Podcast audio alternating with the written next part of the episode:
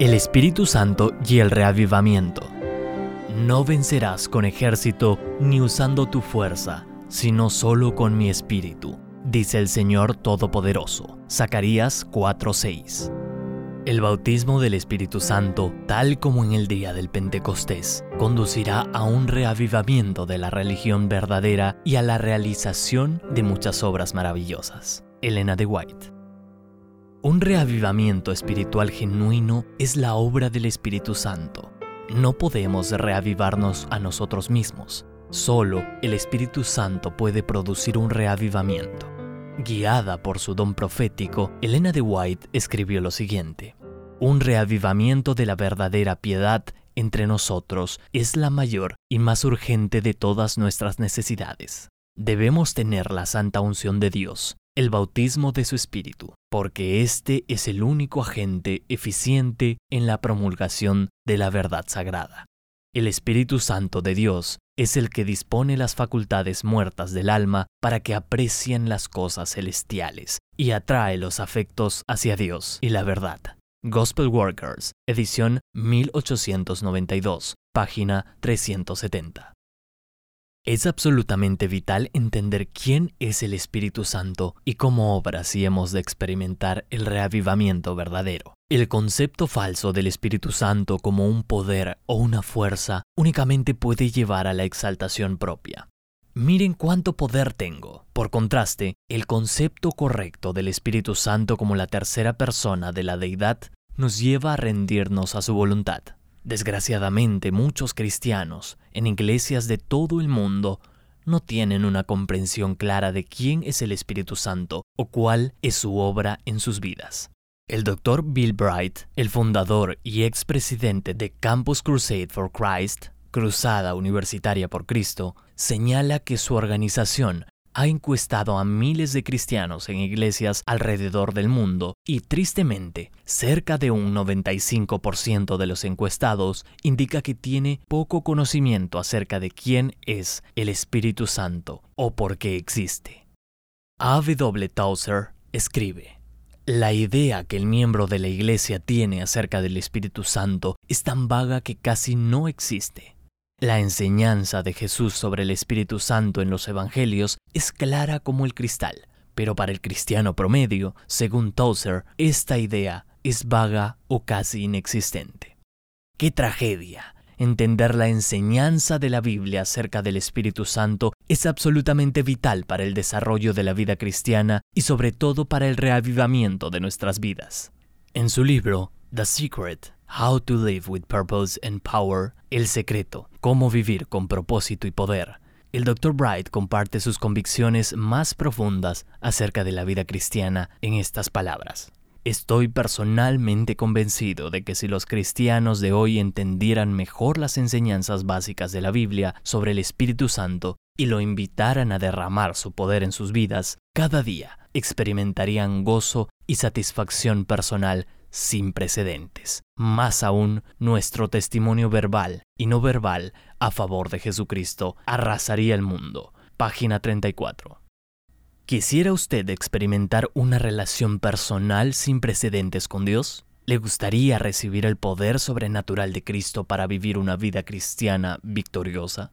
¿Le gustaría ser un testigo poderoso a favor de Jesús en el mundo? Entender quién es el Espíritu Santo y recibirlo en su vida es la clave para una vida cristiana satisfactoria. ¿Quién es el Espíritu Santo? La Biblia contiene tres textos sencillos del Nuevo Testamento que describen el trío divino que compone la deidad. Ninguno de estos pasajes sugiere que un miembro de la deidad sea inferior o de menor valor que el otro. El último mandato de nuestro Señor a sus discípulos fue, por tanto, id y haced discípulos a todas las naciones, bautizándolos en el nombre del Padre, y del Hijo, y del Espíritu Santo. Mateo 28:19. Cuando los creyentes del Nuevo Testamento se hicieron cristianos, entraron en una comunión divina, una integración celestial con el Padre, el Hijo y el Espíritu Santo.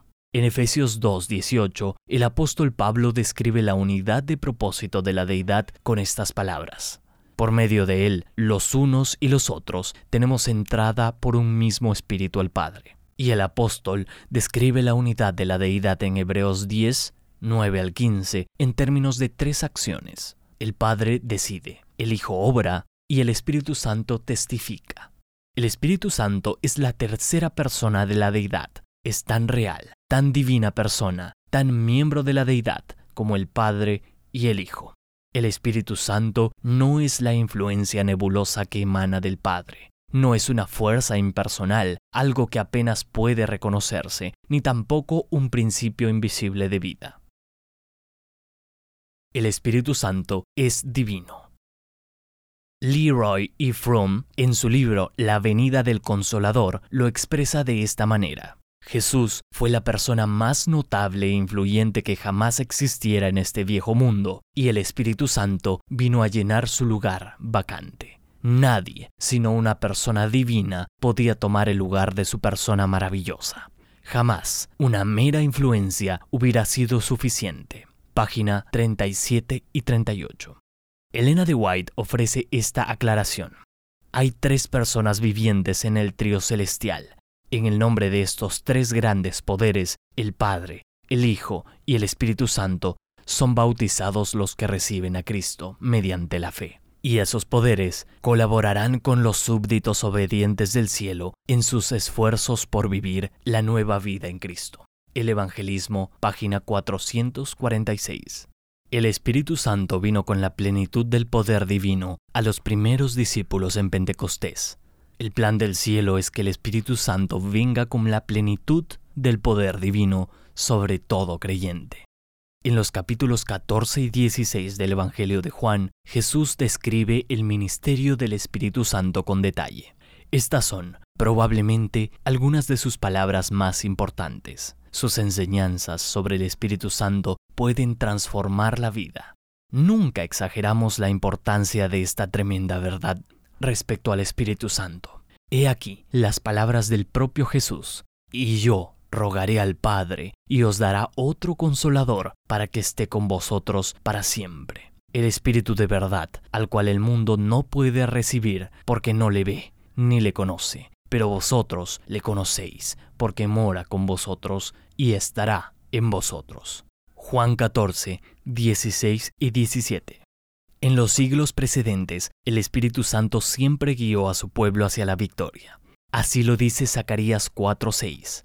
No vencerás con ejército ni usando tu fuerza, sino solo con mi espíritu, dice el Señor Todopoderoso. El Espíritu Santo había estado con los creyentes fieles, pero desde el Pentecostés en adelante, el propósito de Dios era que estuviese en nosotros. Esta es una realidad divina no se trata de palabras religiosas agradables.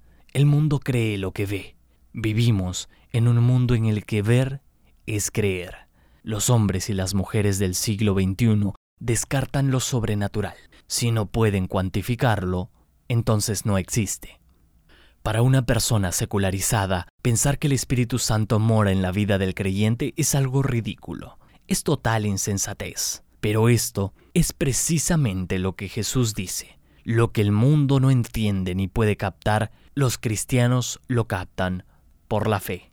Las dos primeras personas de la deidad, el Padre y el Hijo, hacen su residencia en nuestro corazón por medio del tercer miembro de la deidad, el Espíritu Santo. Ya no somos huérfanos, no somos como un niño abandonado. Al revelar su presencia personal por medio del Espíritu Santo, Jesús nos asegura, no os dejaré huérfanos, vendré a vosotros. Juan 14, 18. Piénselo, es verdaderamente maravilloso. Nuestra unión actual con Jesús por medio del Espíritu Santo puede ser más estrecha que si hubiéramos sido uno de sus discípulos hace dos mil años. Podemos tener hoy una relación más íntima con Jesús por medio de su Santo Espíritu que la que tenían sus seguidores antes del Pentecostés. Elena de White añade, la obra del Espíritu Santo es inmensurablemente grande. De esta fuente es que llegan el poder y la eficiencia al obrero de Dios. Y el Espíritu Santo es el consolador como la presencia personal de Cristo al alma. Review and Herald, 29 de noviembre de 1892. ¿Cuál es la obra del Espíritu Santo tan inmensurablemente grande en la vida de los seguidores de Cristo? ¿Qué desea hacer este don celestial en la vida de cada seguidor de Cristo? ¿Qué anhela hacer Jesús por medio del Espíritu Santo en su vida? El Espíritu Santo es nuestro ayudador personal. En Juan 14, 16, Jesús declaró, Y yo rogaré al Padre y os dará otro consolador para que esté con vosotros para siempre. En Juan 16:7, el Maestro añade, Si no me fuera, el consolador no vendría a vosotros, mas si me fuere, os lo enviaré. El Nuevo Testamento fue escrito en griego. La palabra traducida ayudador es la palabra paracletos.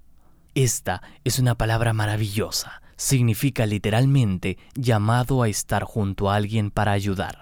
Algunas traducciones emplean la palabra abogado. Un abogado, tal como hoy, era un asistente legal en el sistema judicial romano, que ayudaba a las personas en un proceso legal. Según León Morris, en su comentario sobre el Evangelio de Juan, un paracletos o abogado es cualquier amigo dispuesto a actuar para ayudar en un momento de necesidad legal. Página 665. Un paracletos es aquel que está a nuestro lado siempre, trayendo alivio, instruyéndonos, fortaleciéndonos, guiándonos y llenando nuestro futuro de esperanza. ¿Ha estado usted alguna vez cerca de alguien que ha sido golpeado por la tragedia y el dolor y sin embargo parecía irradiar una paz sobrenatural en medio de su tristeza? Es muy probable que el Espíritu Santo, el amigo que trae alivio y consuelo a todos los creyentes, more en su corazón. El Espíritu Santo no nos libra de nuestros dolores, pero en medio de nuestro dolor tenemos a uno que está a nuestro lado, un amigo que nos da la paz, que sobrepasa todo entendimiento. El Espíritu Santo es nuestro consolador personal, quien puede darnos fuerza sobrenatural, valor y paz cuando todo parece desplomarse a nuestro alrededor. Ayuda para nuestras necesidades diarias. ¿Qué debilidades son partes de su composición genética? ¿Qué tentaciones lo hacen caer vez tras vez? ¿Qué pecados lo hacen tropezar? ¿La ira, la lascivia, la amargura? ¿Se trata de una adicción física fuera de control o quizá de un espíritu de crítica? Dios sabe bien cuáles son las batallas espirituales en el alma de cada persona. Él ha enviado su Espíritu Santo como nuestro ayudador para vencer los poderes de la oscuridad que nos esclavizan. Él ha enviado el Espíritu Santo como nuestro ayudador para cortar las cadenas que nos atan y liberarnos. Él ha enviado al Espíritu Santo para que podamos enfrentar con vigor al enemigo. El reavivamiento ocurre cuando abrimos nuestro corazón al ministerio poderoso del Espíritu Santo en nuestra vida. Ninguna persona es tan vil, nadie ha caído tan bajo que esté fuera del alcance de la obra de ese poder. La perdida imagen de Dios ha de ser restaurada en la humanidad. Palabras de vida del Gran Maestro, página 69. Gracias al poder del Espíritu Santo, su vida puede tener un cambio completo. El Espíritu Santo es nuestro Maestro personal.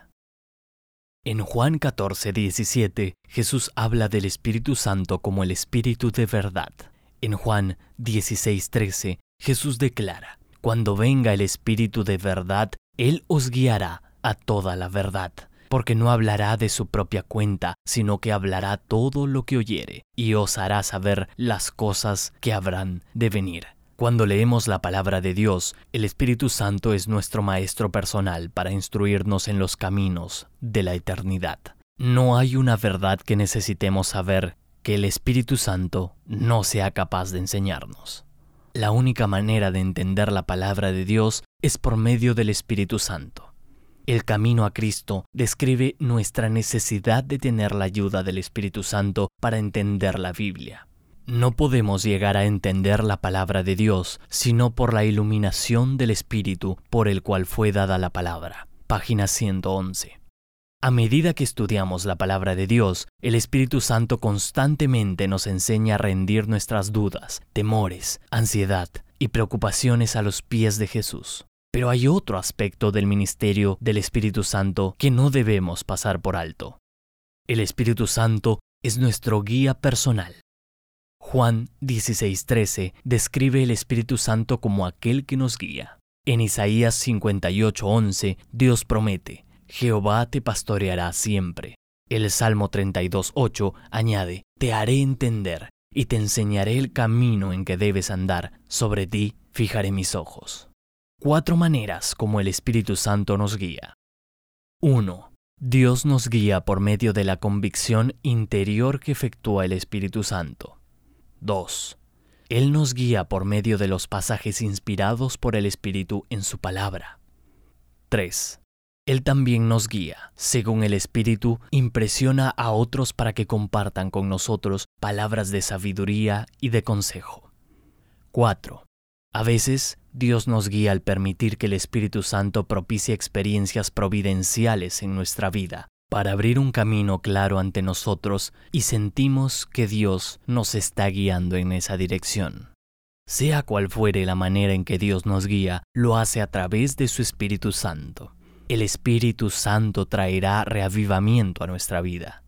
El bautismo del Espíritu Santo, tal como en el día del Pentecostés, conducirá a un reavivamiento de la religión verdadera y a la realización de muchas obras maravillosas, Mensajes Selectos, tomo 2, página 65. Al igual que el Espíritu Santo guió a Felipe para que se encontrara con el etíope, a Pedro, hasta Cornelio, y a Pablo, al carcelero de Filipos, Dios guía a hombres y a mujeres, hoy, para que compartan su amor. Día 2. Mi decisión. Decido abrir completamente mi corazón al Espíritu Santo con esta oración. Señor, Rindo mi voluntad y mis ambiciones egoístas a ti. Haré lo que quieras que haga. Cualesquiera que sean los hábitos que tú desees que yo abandone, los rendiré a ti, Señor. Tú eres mi ayudador, mi maestro, mi guía. Anhelo que mores en mí a través de tu Espíritu Santo, hoy y siempre. Mi compromiso. Estos 21 días me comprometo a orar cada día por tres personas específicas en mi culto personal, sean familiares, amigos, vecinos o compañeros de trabajo. Así como Moisés rogó por su pueblo, Daniel intercedió por Israel, Jesús oró por Pedro y Pablo oró por los cristianos de Efeso, Filipo y Colosas.